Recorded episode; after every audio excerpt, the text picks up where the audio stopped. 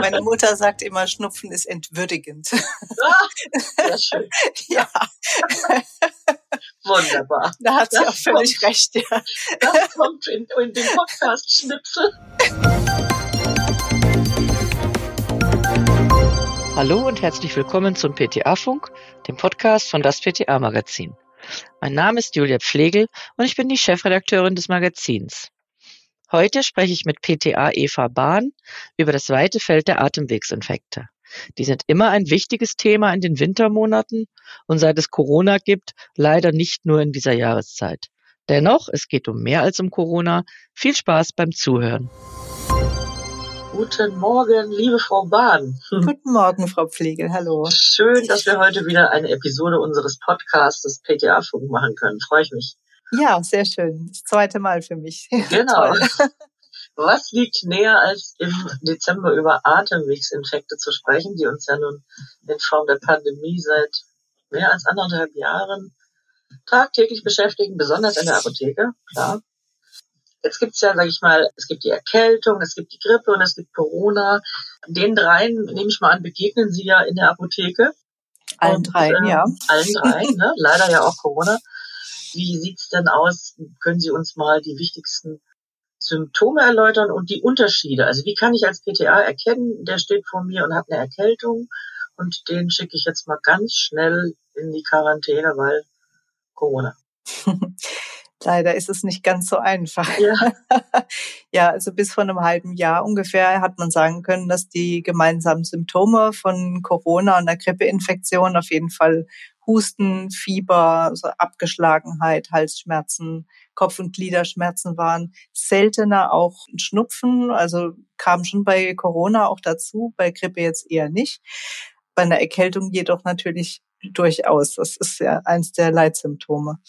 Aber in wesentlichen Punkten unterscheiden die sich natürlich auch, besonders was den Verlauf angeht. Also ob es jetzt ein schneller oder ein langsamer Verlauf ist, ist da schon wichtig. Also als Unterscheidung einfach. Bei einer Grippe ist es wirklich so, das hat, hat mich selbst auch mal ereilt, auch in der Apotheke. Ich auch mal. weiß, da weiß ich noch, ich bin morgens hingefahren und hatte das Gefühl, ach, so richtig gut geht's mir nicht, aber es ist noch in Ordnung, ich kann noch arbeiten gehen. Ja, und gegen 12 Uhr war ich so weit, dass ich nicht mehr wusste, wie ich nach Hause kommen soll, weil das so ein schlagartiger und schneller Verlauf ist bei der Grippe. Das ist dann schon sehr deutlich, dass man da was hat. Und bei Corona oder bei einer Erkältung ist es dann doch eher so, dass es sich langsam über Tage verschlechtert. Also es ist nicht dieser schlagartige Beginn. Dann hat man noch eine Störung des Geschmacks- und Geruchssinns, der also bei einer Grippe eher nicht vorkommt, bei Erkältung schon auch, aber nicht direkt und bei Corona häufiger war. Schnupfen ist natürlich bei einer Corona-Infektion eher mal da als bei einer Grippe, aber eben auch bei einer Erkältung. Inzwischen muss man allerdings sagen, spätestens seit der Delta-Variante, dass man diese Unterscheidung mit Erkältung und Corona eigentlich kaum mehr hinbekommt, weil sich einfach die Symptome so sehr ähneln. Deswegen gibt es auch inzwischen Symptomstudien, vor allen Dingen aus Großbritannien, die einfach auch ganz klar machen, dass die Leitsymptome von der Delta-Variante vor allen Dingen eine laufende Nase- und Kopfschmerzen sind. Und das hat man natürlich genauso bei einer Erkältung auch. Und auch dieser, die Probleme mit dem Geruchs- und Geschmackssinn gar nicht mehr so sehr auftreten wie zu Beginn der Corona-Zeit. Von daher ist es wirklich so, eine Klarheit bringt nur ein Test. Das ist ganz Also, klar. Also ich kann jetzt nicht sagen, es ist Corona oder es ist eine Erkältung nur anhand der Symptomatik. Das bleibt Mhm. also schwierig. Es bleibt schwierig, ja. Mhm. Wie sieht's aus? Zwischenfrage, wie sieht's aus bei Ihnen in der Apotheke mit den Tests? Sind noch welche vorhanden, oder? Also nasale Tests haben wir tatsächlich alle abverkauft. Also Ja. was wir im Moment aber noch haben, sind Spucktests natürlich, die sind noch da und auch die, die Abstrichtests, Wangenabstrich oder halt äh, bukale Abstrich, die haben wir auch noch. Die, ich sag mal, die sind ja auch nicht schlechter. Hm. Also gerade die für, für unter der Zunge sind für Kinder sogar, also gerade für Kleinkinder sogar Besser, manchmal ne? noch besser. Ja, also als, als der Nasentest, das kann ich mir gut Ja. vorstellen. Mhm. Ja, wer hätte das gedacht, dass Tests bald, Tests für uns zum Alltag gehören? Ja. Ich denke manchmal so zurück vor anderthalb oder vor, naja, sagen wir mal Anfang 2019. Ja. Oh Gott, wer hat denn was von Antigentests gewusst? Nein. Ja? Also das haben Also- wir gerade in der Apotheke besprochen. Äh, in der vergangenen Woche, dass wenn mir jemand vor zwei Jahren gesagt hätte, dass ich jetzt vor allen Dingen irgendwelche Popeltests mache ja. oder Antikörpertests oder wir gegen Grippe impfen und jetzt vielleicht sogar, also was heißt vielleicht, wir werden ja gegen Corona impfen dürfen ab Januar, also Impfungen in der Apotheke durchführen und ähm, das hätte doch keiner gedacht, wirklich nicht. Da hätte ich gedacht, das ist Zukunftsmusik und ja. das funktioniert nicht, aber doch, es geht. Ja. Da überlegt sich einer was für das Jahr 2037. ja. Naja, gut. Ist halt, die Apotheke ist halt, ja. Multitasking. Zum, zum Glück, zum Glück multitaskingfähig. Ja.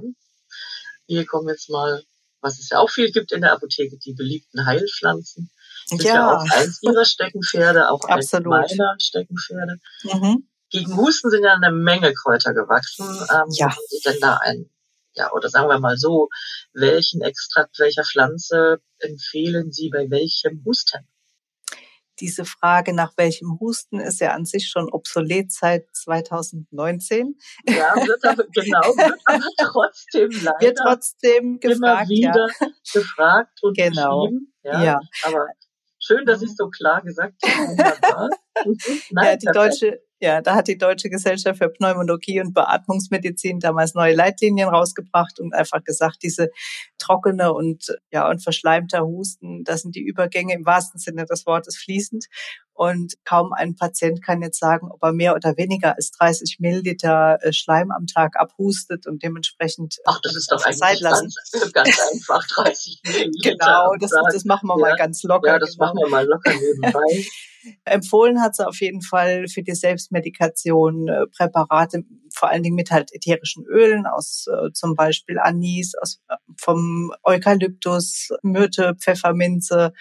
Es gibt natürlich auch Hustenreizstiller auf Eibischwurzelbasis oder isländisch Moos. Also da gibt's einfach wahnsinnig viel. Primelwurzel zum Beispiel oder auch Spitzwegerich, Wollblume. Ich persönlich bevorzuge immer Thymian. Das ist so, so mein Lieblingskraut bei Erkältung, weil einfach alles hat. Also es ist sowohl schleimlösend als auch entzündungshemmend und krampflösend. Dementsprechend kann man es bei beiden Sorten des Hustens empfehlen und schlägt damit quasi äh, zwei Fliegen mit einer Klappe. Aber auch sag mal, Saponine aus der Efeu-Pflanze sind für Kinder auf jeden Fall sehr gut geeignet oder die Glykoside aus der Primelwurzel genauso beim Thymian kommt halt dazu, dass er das Cavakrol enthält und diese entzündungshemmende Wirkung hat, weil es die Bildung von der Zyklooxygenase hemmt und dementsprechend empfehle ich es einfach gern.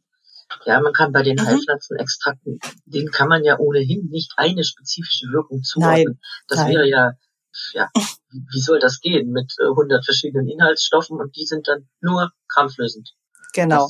Und deswegen finde ich einfach auch wirklich gut, ja. wenn man die Pflanze selbst benutzt und nicht irgendwelche künstlich hergestellten Extrakte, weil man, weil das einfach dieses Zusammenspiel ist aus verschiedenen Wirkstoffen, die halt in den Pflanzen ganz natürlich vorkommen, die wirklich gut hilft. Meine Lieblingspflanze ist die Pfefferminze. Ah. in all ihren, in all ihren Arten.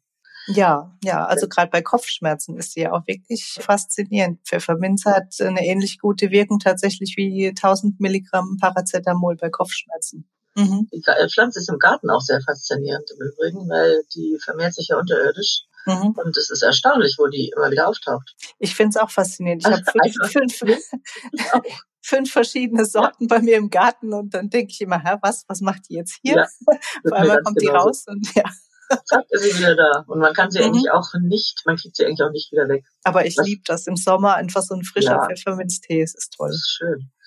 Dann das Symptom Fieber ist ja auch mhm. ganz, ja, tritt ja häufig auf und ist ja so ohnehin auch für die Selbstheilung ganz wichtig. Mhm. Wird häufig Paracetamol empfohlen, ein toller Wirkstoff, ein wichtiger Wirkstoff, der allerdings sehr exakt dosiert werden muss, besonders bei Kindern womit sicherlich der eine oder andere Papa oder die eine oder andere Mama überfordert sein könnte. Deswegen Frage an Sie, was empfehlen Sie denn Eltern im Umgang mit dem fiebernden Kind? Grundsätzlich erstmal die Abgrenzung, ab wann ist eine Selbstmedikation noch möglich und ab wann muss man die Eltern zum Arzt schicken. Das ist einfach auch ganz wichtig, dass einem das auch klar ist, dass man gerade bei Kindern nicht zu lange warten sollte. Also wenn Bei mir ist es grundsätzlich so, wenn die Kinder unter einem Jahr alt sind, dann würde ich die Eltern immer direkt zum Arzt schicken. Mhm. Bei Fieber über 38 Grad, also zumindest mal ja jünger als sechs Monate sollten sie direkt zum Arzt.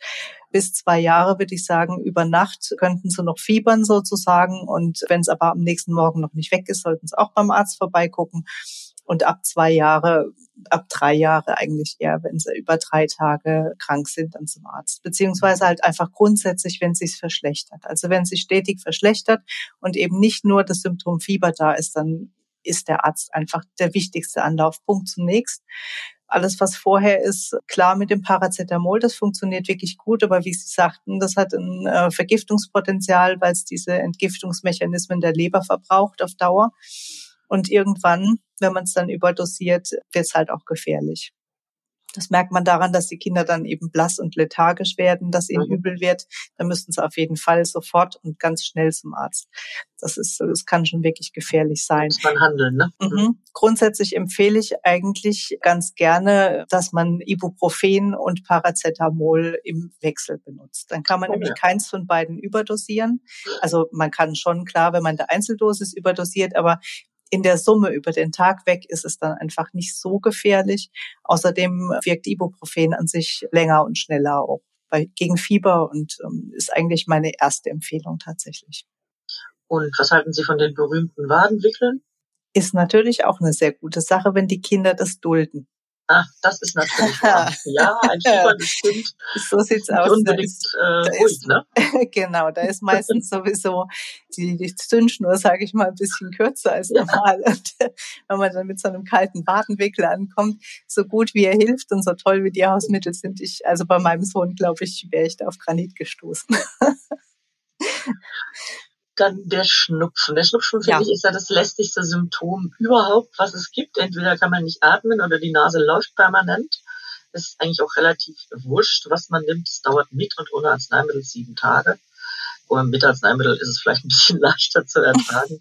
und ja, Sie haben jetzt bestimmt für mich den Tipp, den Tipp unseres Podcasts, den wie man den Schnupfen schneller wieder los wird.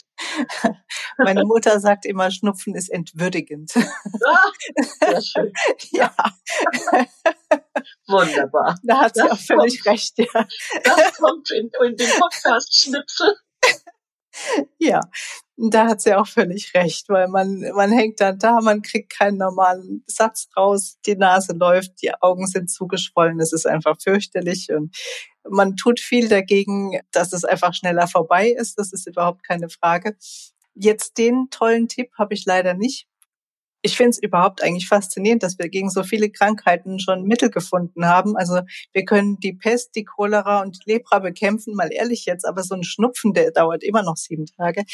Wenn man sich jetzt die Studienlage anguckt, dann wäre eine leitliniengerechte Empfehlung von Phytopharmaka auf jeden Fall wieder da. Da gibt's einen patentierten Extrakt, da ist Ampfer drin, Enzian, Holunder, Eisenkraut und Schlüsselblume. Das ist was, was ich auf jeden Fall empfehle.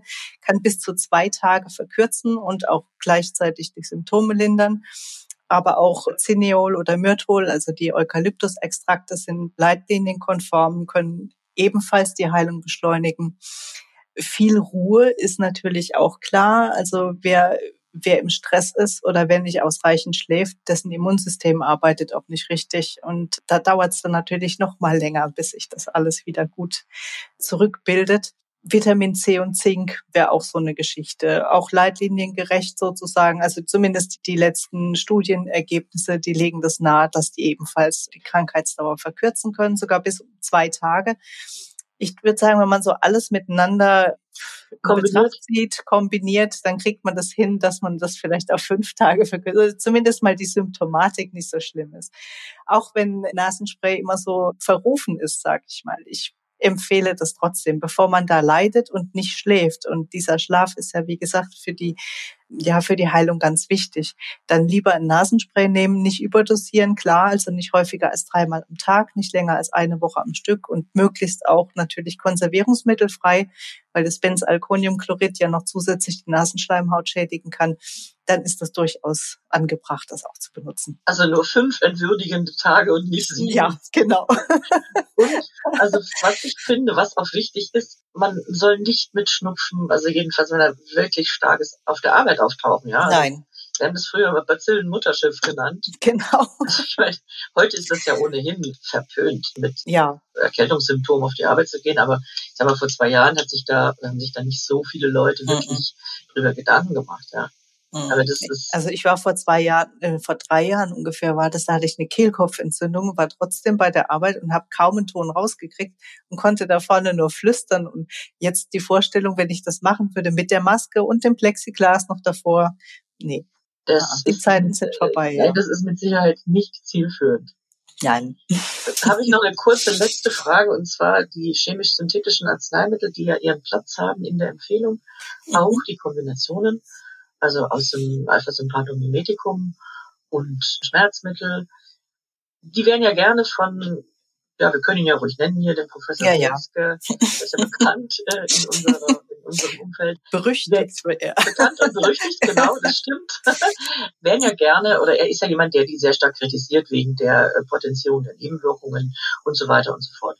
Wie würden Sie das einordnen? Also in dem Fall teile ich tatsächlich die ausnahmsweise mal die Meinung vom Herrn Gleske. Ah, okay.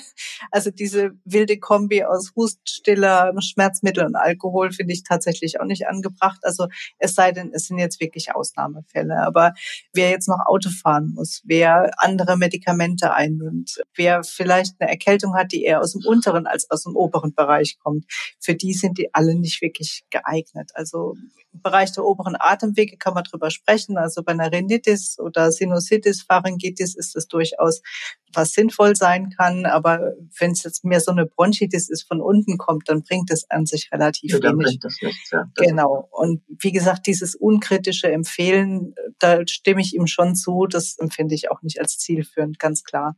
Aber wie wir es vorhin drüber hatten, wenn man mal wirklich weiß, am nächsten Tag muss man da sein und man muss fit sein, dass man dann mal ausnahmsweise sagt, man macht das, ist okay. Ja, das sehe ich eigentlich genauso. Also für ein, es sind zugelassene Arzneimittel, mhm. da müssen wir uns müssen wir uns nichts vormachen, das weiß auch der Herr Professor. Aber er, er kann seine Meinung dazu haben. Das ist ja auch es gut, wenn man Dinge auch mal in Frage ist, stellt. Ja, es ja. ist auch gut, dass man auswählen kann. Dass man ja, sagen kann, äh, an dem Tag muss ich fit sein, dann muss ich da sein, dann kann ich das mal machen. Und an den anderen Tagen kann ich sagen, ich gehe nach Hause, ich pflege mich, ich tue mir was Gutes, auch mit diesen äh, Phytopharmaka, die ja nichts einfach kaschieren oder überdecken von der Symptomatik her, sondern die den Körper dabei unterstützen, wirklich von sich selbst aus wieder gesund zu werden. Und das ist ja das Schöne an der Apotheke, dass man da gut abwägen kann, was geeignet ist. Ja, jetzt sind wir schon wieder am Ende unserer ja. Episode. Jetzt kommt die berühmte Frage, die kennen Sie ja schon. Ja. Ähm, für alle, die unseren Podcast kennen, die wissen, was kommt. Alle anderen dürfen sich jetzt freuen. Was denn Frau Bahn in den letzten Wochen besonders aufgeregt hat? Oder negativ? ja, das war tatsächlich gestern. Ähm, ja. ähm, in der Apotheke. Wir waren eigentlich zu fünft angesetzt, sozusagen im HV. Ich ahne, was ähm, kommt. Ja, der Chef war am Telefon. Meine Kollegin war im Testhäuslein. Meine nächste Kollegin war beim Arzt und hat die Corona-Impfstoffe hingebracht und die vierte Kollegin war bei Kind krank zu Hause. An der Stelle nochmal gute Besserung die kleine Sandra. Ja, ich war allein im HV und das war gestern wirklich richtig viel zu tun. Das heißt, alle Leute standen da und wollten ihre Impfpässe digitalisiert haben, waren krank, hatten irgendwas. Also sind eine kleine Apotheke ja. und da stand eine Schlange draußen. Ich musste mich wirklich, ich musste mal tief durchatmen davon, dass ich da nicht ähm, in Panik verfalle. Und da war dann ein Kunde, der guckte mich an und sagte, ach Gott, haben Sie jetzt einen Stress hier? Und dann habe ich gesagt, ja gut, hm. ich habe eigentlich schon gedacht, dass er sagt, ach, äh, kann man das nicht besser organisieren oder irgend sowas. Und dann sagt er, wissen Sie was, äh, Sie sind immer so freundlich hier, Sie kümmern sich immer alle so toll um uns. Auch wenn so ein Stress ist, sind Sie immer noch nett. Da sind zehn Euro für die Kasse holen Sie sich mal was Schönes vom Bäcker. Oh, das ist Und das war richtig toll irgendwie ja. in dem Moment. Das hat mich richtig irgendwie so ein bisschen runtergebracht. Es muss ja kein Geld sein, aber ich meine nur nee. allgemein. Einfach mal ein gutes Wort, eine nette Geste. In dem ganzen Stress. Das hat richtig gut getan in dem Moment. Und meine Kolleginnen haben sich auch alle sehr gefreut, auch als sie aus dem Häuslein wieder reingekommen sind. Da hatte meine Kollegin, die im, im Testhaus war, hatte so einen kleinen Nikolaus mitgebracht, den ihr jemand gebracht hatte. Das war auch sehr süß. Mhm. Ja, und einfach so diese, ja, dass, dass trotz dem ganzen Stress auch noch irgendwie so eine, so eine Dankbarkeit da ist und so eine Freundlichkeit von den Kunden. Es tut einfach gut. Also an alle, die uns hören und die nicht in der Apotheke arbeiten, immer mal den Apothekenmitarbeiterinnen und Mitarbeitern Danke sagen. Ja, das Aufmerksamkeit schenken und Danke sagen. Das, da freuen wir uns eigentlich. Jeder freut sich über Aufmerksamkeit und Danke. Es ist so. Das ist nun mal so im Leben. Liebe Frau Bahn, ich danke Ihnen. Ja. Es war wieder schön, mit Ihnen zu plaudern. Hat Spaß gemacht. Ähm, ich denke, das ist jetzt auch nicht das letzte Mal, dass wir uns sehen und hören. Schön. Dann, ähm, ja, unser Podcast wird am 29.12. ausgestrahlt. Dann wünsche ich Ihnen jetzt schon mal ein frohes Silvester und ein schönes neues Jahr. Ebenfalls, Frau Pflege. Vielen ja, Dank. Vielen Dank. Wiedersehen. Wiedersehen. Das war unsere aktuelle Episode vom PTA Funk dem Podcast von das PTA Magazin. Danke, dass Sie zugehört haben. Wir freuen uns über Downloads, Likes und Kommentare. Auf Wiederhören bis zum nächsten Mal.